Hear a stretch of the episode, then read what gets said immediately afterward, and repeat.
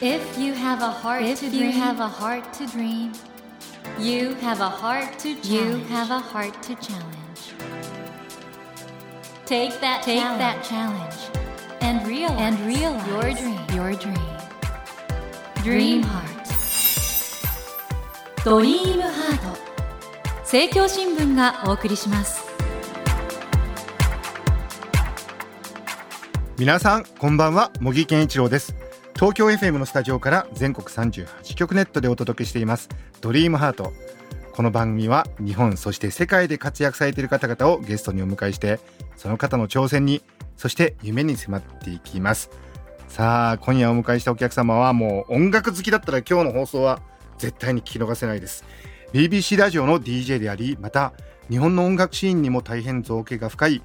イギリス音楽界のインフルエンサーニック・ラスコムさんです。こんばんは。こんばんは。そして通訳は西川健さんです。よろしくお願いします。はい。えー、と実はニックさんはですね先日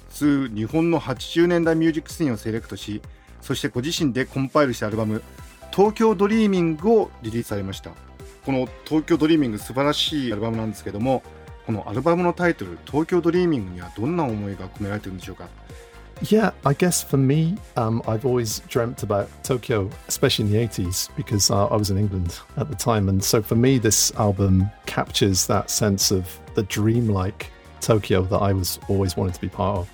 80年代の頃から日本のことについて夢を見ていたような感じだったんでその思いが込められていますなるほどこれあの聞きますとですね特に女性ボーカルの曲でいいのがたくさん集められてると思うんですけどこれは何かの意図したところがあるんでしょうか It wasn't intentional, it's just how it turned out, to be honest. And I just felt drawn to some of those um, songs. It wasn't trying to get a balance or trying to represent more female artists. It just felt like naturally the compilation just moved in that way. いや特に男性と女性のバランスを考えてたというわけではなくていい曲だなと思って選んだらたまたまこういう結果になったということですなるほどこれはだから日本の女性ボーカリストにとってはとても嬉しいことだと思うんですけど Yeah, that's true, isn't it? Um, again, it wasn't intentional, but I think, um,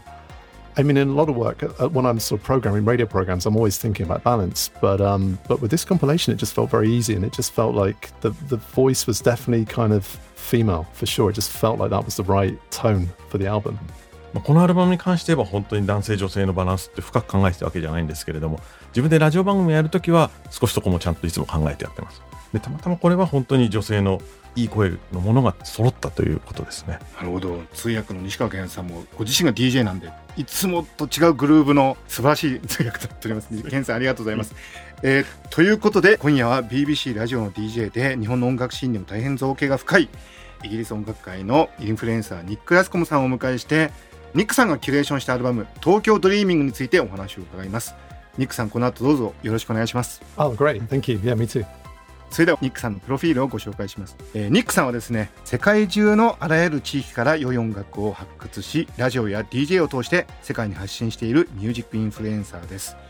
幅広いジャンルとスタイルの音楽に精通し1999年からさまざまなラジオ番組の選曲を担当され2010年より BBC ラジオの人気音楽番組「レイトジャンクション」の DJ を担当されていらっしゃいました。えその他ですね iTunes の音楽編集者そしてロンドンの現代美術研究所の音楽ディレクターなどもされたことがあります。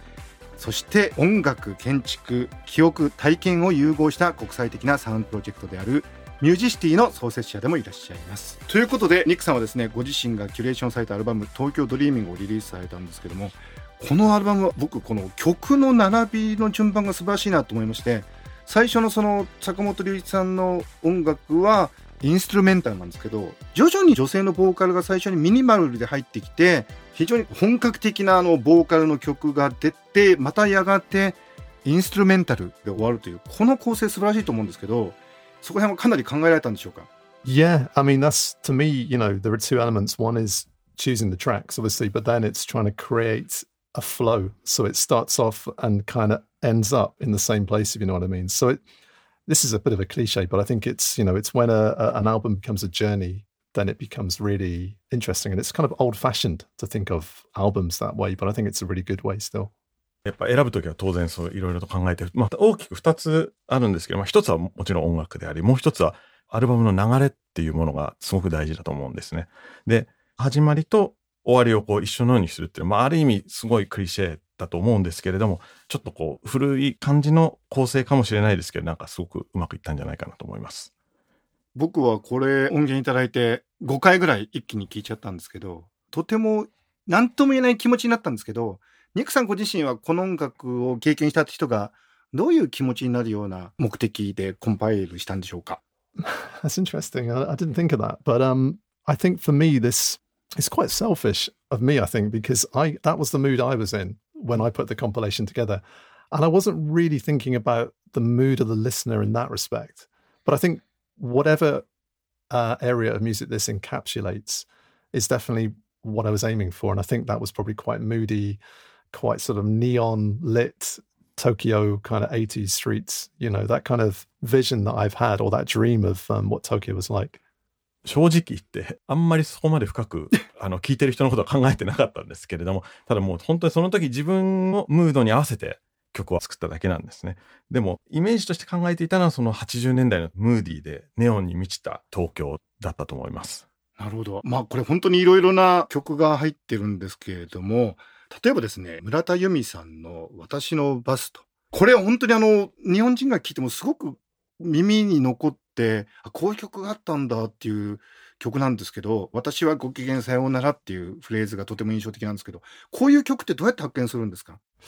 So it was it was very much a collaboration with the label because um, I had kind of access to you know all the amazing music from from Nippon Columbia.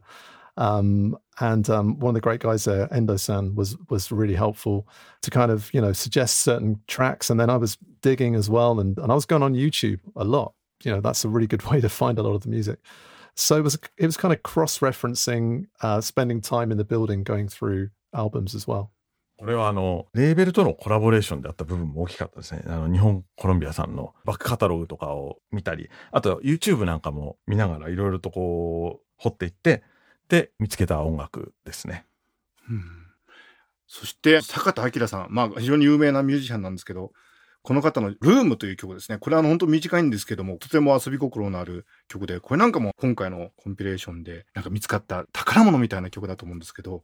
Yeah, it's really it's hard to define isn't it as a as a piece of music um it's I mean it's not really electro pop it's um it's very different um quite unique. Yeah, and, and as you said, really playful. Yeah. そうですね。確かにこう、一言では表せないコンピレーションだと思います。まあ、エレクトロポップとかいろいろあるんですけれども、おっしゃられたようにすごくこう、 playful な選曲になってると思います。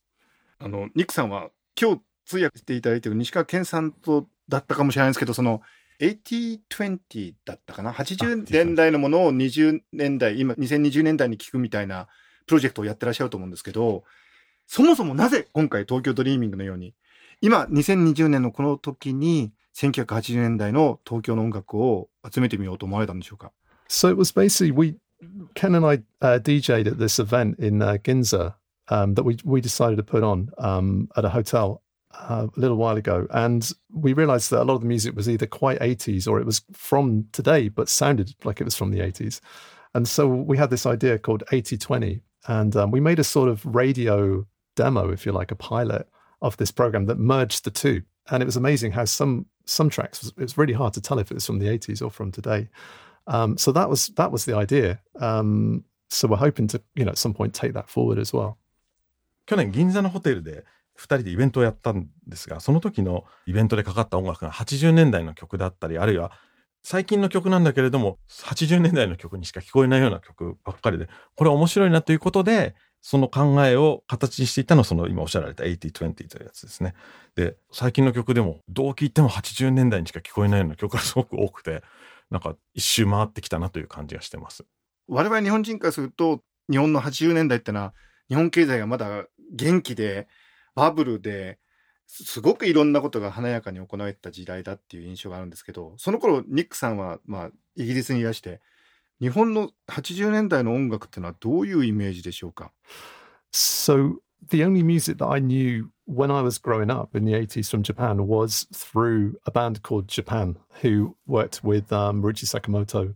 Um, and that was my way into kind of trying to find out more about music from Japan at that time.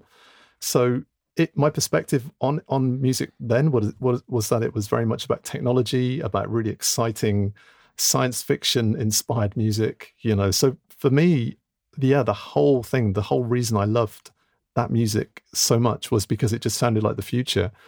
And in Britain, still in the 1980s, was still a kind of we we didn't have that economy yet. You know, things were slowly getting better, but Japan was booming and you know the bubble. But yeah, Britain was far behind. So it felt like a kind of like a really exciting place, you know, musically. 80年代の頃、日本の音楽を知るきっかけになったのは、あまり今ほど知るきっかけになるものってなかったんですけれども、ジャパンというバンドが ありまして、特にリードボーカルのデビッド・シルビアンが当時坂本龍一さんとよくコラボレーションしてまして、それをきっかけにいろいろと当時の日本の音楽を知るようになりました。で、日本というとやっぱりこう、未来テクノロジーとかなんか SF チックな街っていうイメージがあって、まあ、特に80年代のイギリスっていうのはまあ経済的にも停滞していて日本よりも本当に遅れていた感があったので、まあ、すごいこう未来の街っていうイメージでした。なるほど。ニックさんあの日本の音楽ファンはイギリスの音楽に対しては本当に深い愛を持ってました。もちろんビートルズはもちろんですけどもオアシスだとか U2 だとかあ彼らはアイルランドか。ちょっといろいろ問題がありますがまああのあの辺りの音楽家にすごく愛を持ってるんですけど逆にイギリスから見て日本の音楽ってのはどう見えるんでしょうか？Yeah, it's really so different. I think people in England like their music to be in English. Um, so th- they're not so open, I think, generally to kind of different languages. Um, so over the years, it's been quite hard for Japanese artists to get, you know, to get to be well known in, in the UK. But there are some artists like, for example, Cornelius, um, who's done very well uh, on an indie level. Um, obviously, you know, y- YMO and Sakamoto and Hosno, those guys, they they are kind of well known in the UK, but um, but there are not so many, and we don't have many Japanese artists that become big in the UK.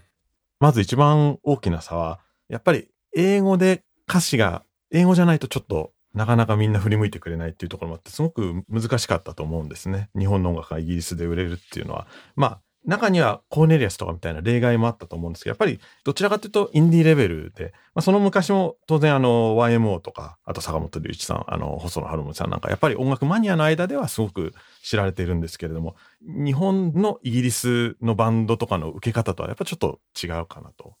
あの、このニックさんが関わっていらしてる BBC ラジオ3の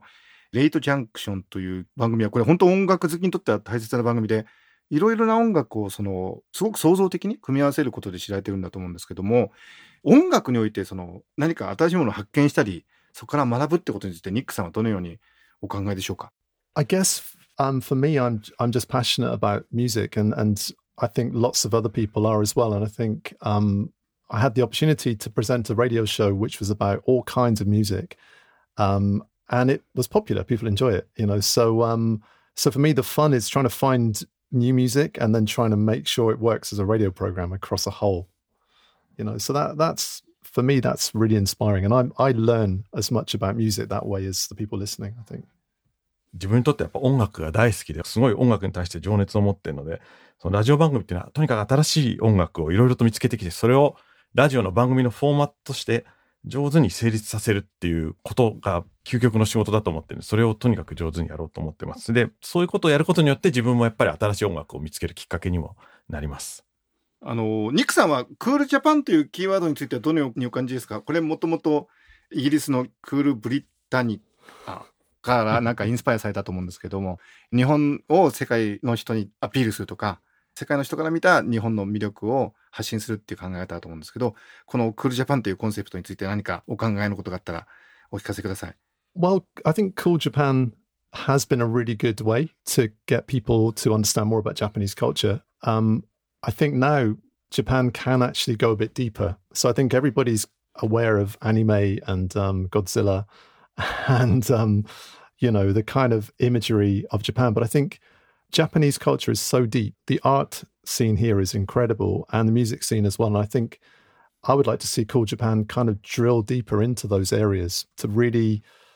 you know, to, to kind of portray Japan as a design nation, which I think it is. I think Japan is probably the, the, the leading country for design generally.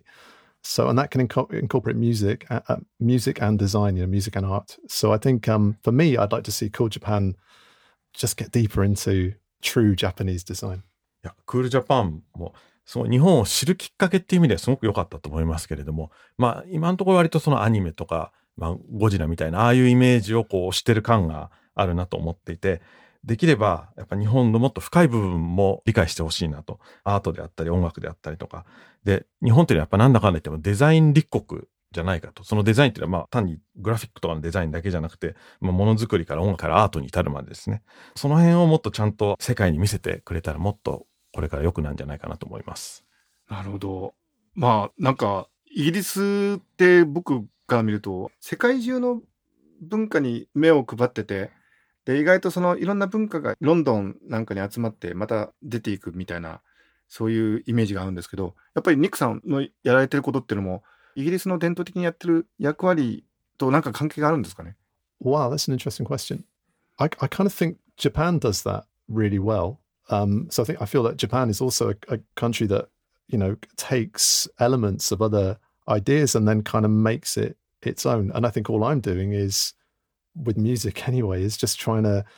get those ideas back to outside of Japan. You, do you know what I mean? So Mm. so Japan is creating this incredible work by assimilating all these different ideas, and then I'm just kind of like a little bit of a funnel to to, to bring it back to the UK or around, around the world, I guess, through things like this compilation. 面白い質問ですね。僕はそれがむしろ日本の役割だと思ってました。やっぱ日本っていうのは加工国家、加工立国で。